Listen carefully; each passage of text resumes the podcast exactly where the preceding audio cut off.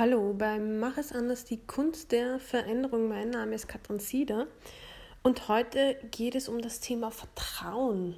Meine Lehrerin, die Ursula Lyon, buddhistische Lehrerin, hat Schülerinnen eingeladen, die Gedanken zu teilen und sie hat uns ein paar Fragen gestellt und ich habe beschlossen, das nicht schriftlich zu machen, sondern hier darüber zu sprechen, über das Thema Vertrauen.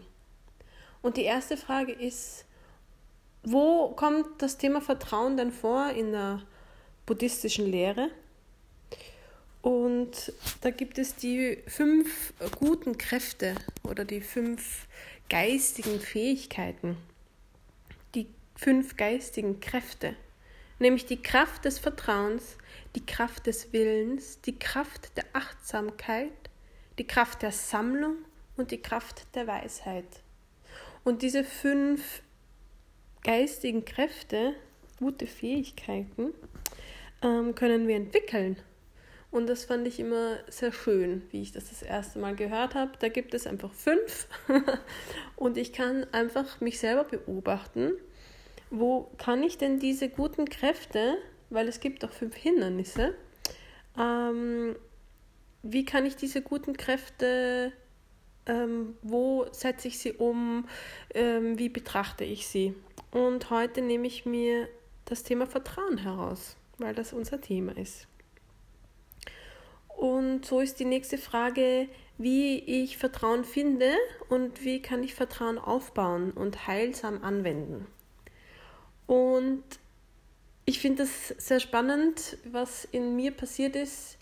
Ich habe die Corona-Zeit nicht mitbekommen am Anfang, weil ich keine Medien konsumiere, also keine äh, kein Radio und keine Zeitung und so und habe das dann aber natürlich doch mitgekriegt und habe dann alles Mögliche im Internet gelesen und am nächsten Tag in der Früh habe ich einfach eine Panikattacke gehabt.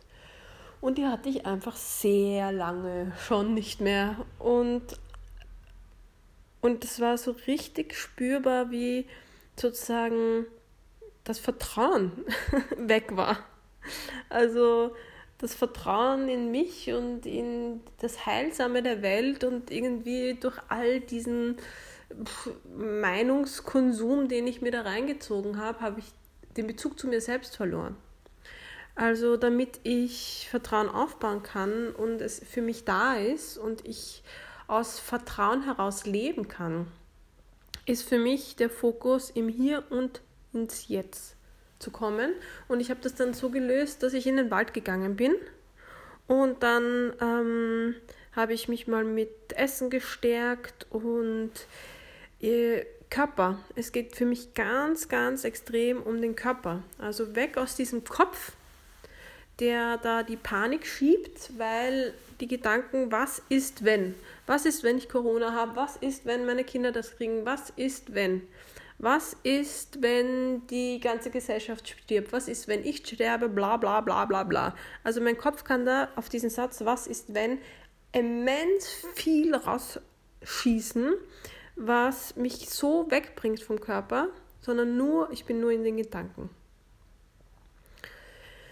Genau, also dieser Fokus auf den Körper. Wo spüre ich jetzt den Körper? Spüre ich meine Füße? Also deswegen Wald finde ich immer super der Wald tut dann noch sein eigenes, habe ich so das Gefühl. Da brauche ich gar nicht so viel zu tun.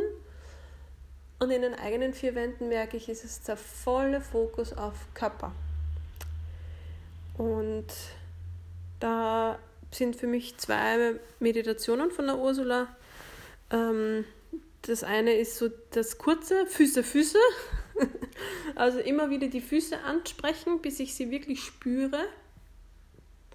Und das Zweite, was ich bei der Ursula kennengelernt habe, war die Acht-Punkte-Meditation. Also rechter Fuß spüren, rechtes Knie spüren, rechtes Gesäß spüren, linker Fuß, linkes Knie und linkes Gesäß, rechte Hand und linke Hand. Und weil die auf der Basis abliegen, die Hände. Sie hat das aus, ich glaube aus Burma, hat sie das mitgebracht von einem Mönchen und ich habe einfach gemerkt, das bringt alles nach unten und macht den prabbelnden Geist, der mit Angst gefüllt ist, beruhigt er mich. Also das ist echt was, was mich runterbringt, nachdem ich im Wald war. Wenn ich direkt von Angst und Panik in so eine Acht-Punkte-Meditation gehe, dann funktioniert das gar nicht. Der prabbelt da einfach weiter.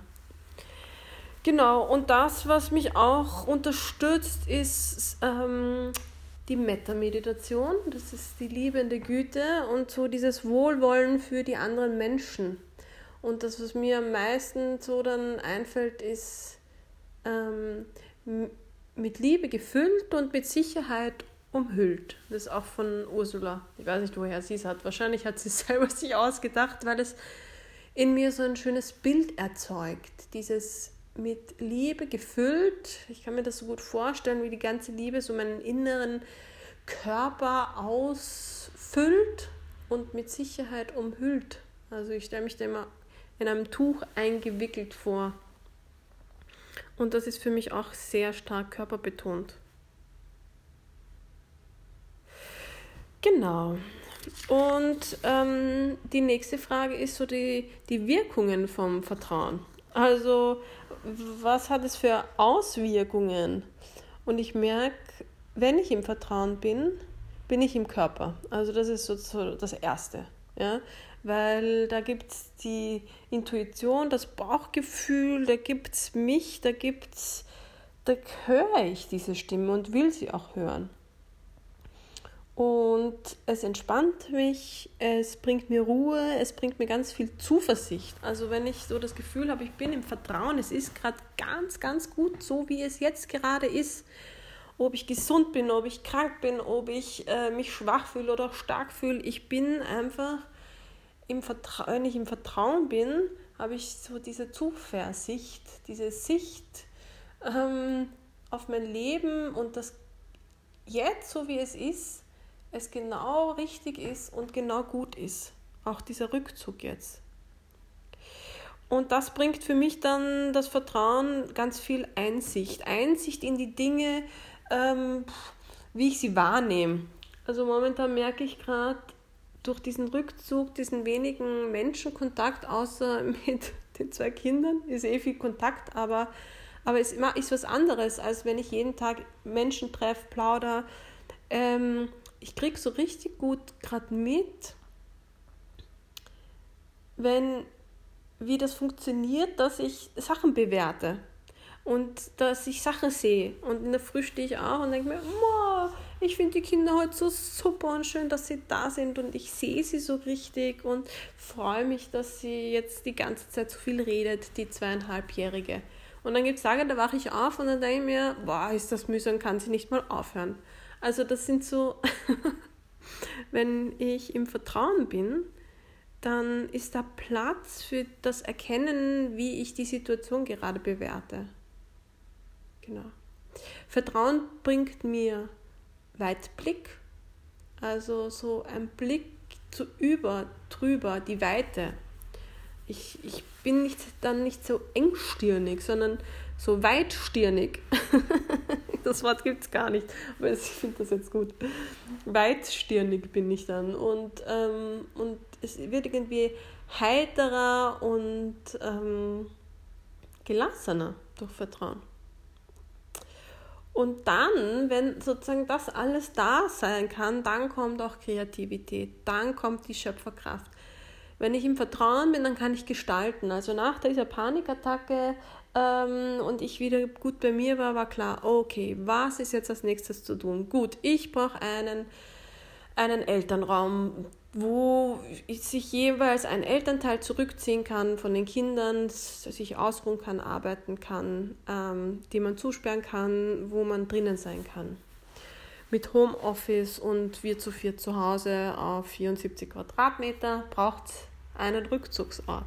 Also ich habe begonnen, so meine, an meine Schöpferkraft, so woraus schöpfe ich, was brauche ich und ganz klar oft in den Wald zu gehen und, ähm, und am nächsten Tag war dann klar, ich, ich, ich räume jetzt dieses Regal um, weil da sich das Zeug von mir schon stapelt. Genau. Also wenn ich im Vertrauen bin, dann passiert da ganz viel. Veränderung nämlich auch. Genau.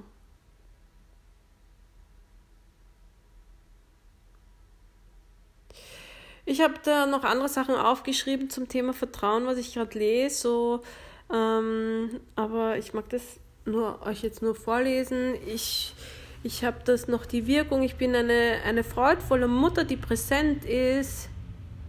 Ah, wie ich andere wahrnehme, das habe ich eh schon gesagt. Und die Fähigkeit von Metta ist möglich. Genau, wenn ich im Vertrauen bin, habe ich das Gefühl, ich kann gut Metta-Meditation machen, mir das gut vorstellen. Ich schenke mir, ich lege mir ein, eine, eine Blume in mein Herz und dann tue ich das für meine Eltern und für meine Geschwister und für meinen Partner und für die Menschen, die ich nicht kenne und die Menschen, die ich nicht mag und die Menschen alle in meinem Ort. Mit Vertrauen ist Metta mir leichter möglich. Genau. Und das letzte ist so die Hindernisse und Zerstörer von Vertrauen. Ähm, ähm, also ich sehe ein großes, großen Zerstörer von Vertrauen gerade ganz viel Medienkonsum zu haben. Das merke ich. Da kommt ganz viel Zweifel, da kommen ganz viel Ängste, da komme ich ganz viel weg aus meinem Körper. Wenn ich in dieses Handy schaue, dann habe ich das Gefühl, ich, ich spüre mich dann nimmer. Währenddessen und danach auch nicht. Und so eben das, womit nähere ich meinen Geist? Also diese, diese Massen an Nachrichten und Informationen und wer hat welche Meinung und ist das jetzt gut, dass wir Ausgangsbeschränkungen haben oder nicht? Genau. Ja, was ist noch ein Hindernis? Was habe ich da noch aufgeschrieben?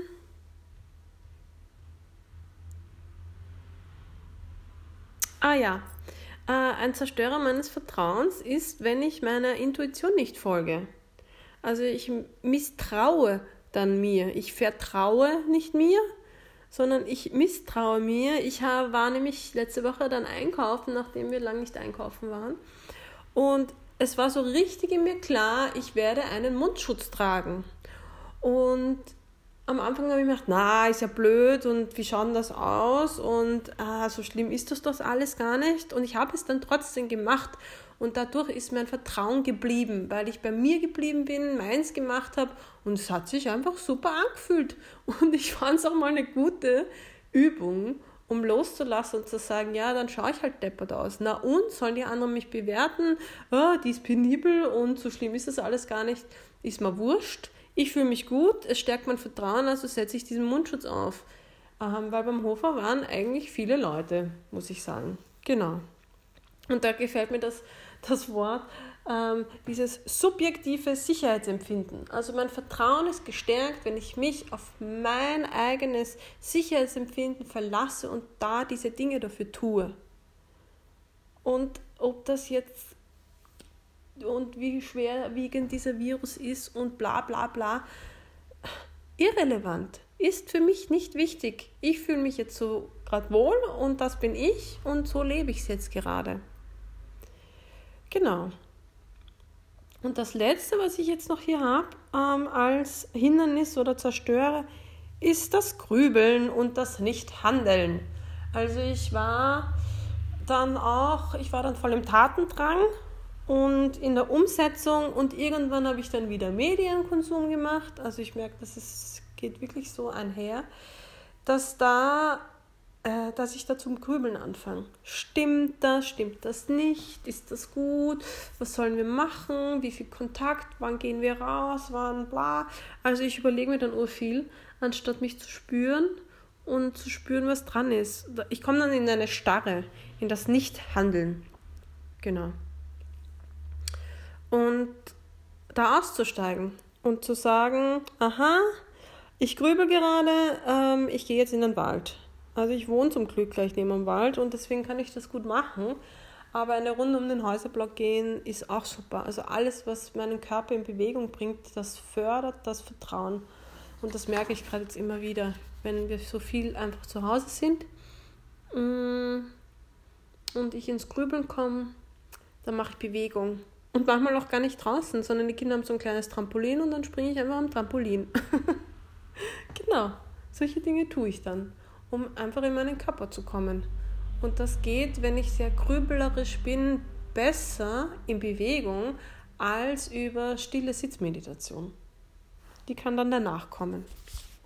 So, und das sind meine Gedanken zum Thema Vertrauen. Alles Liebe, ciao.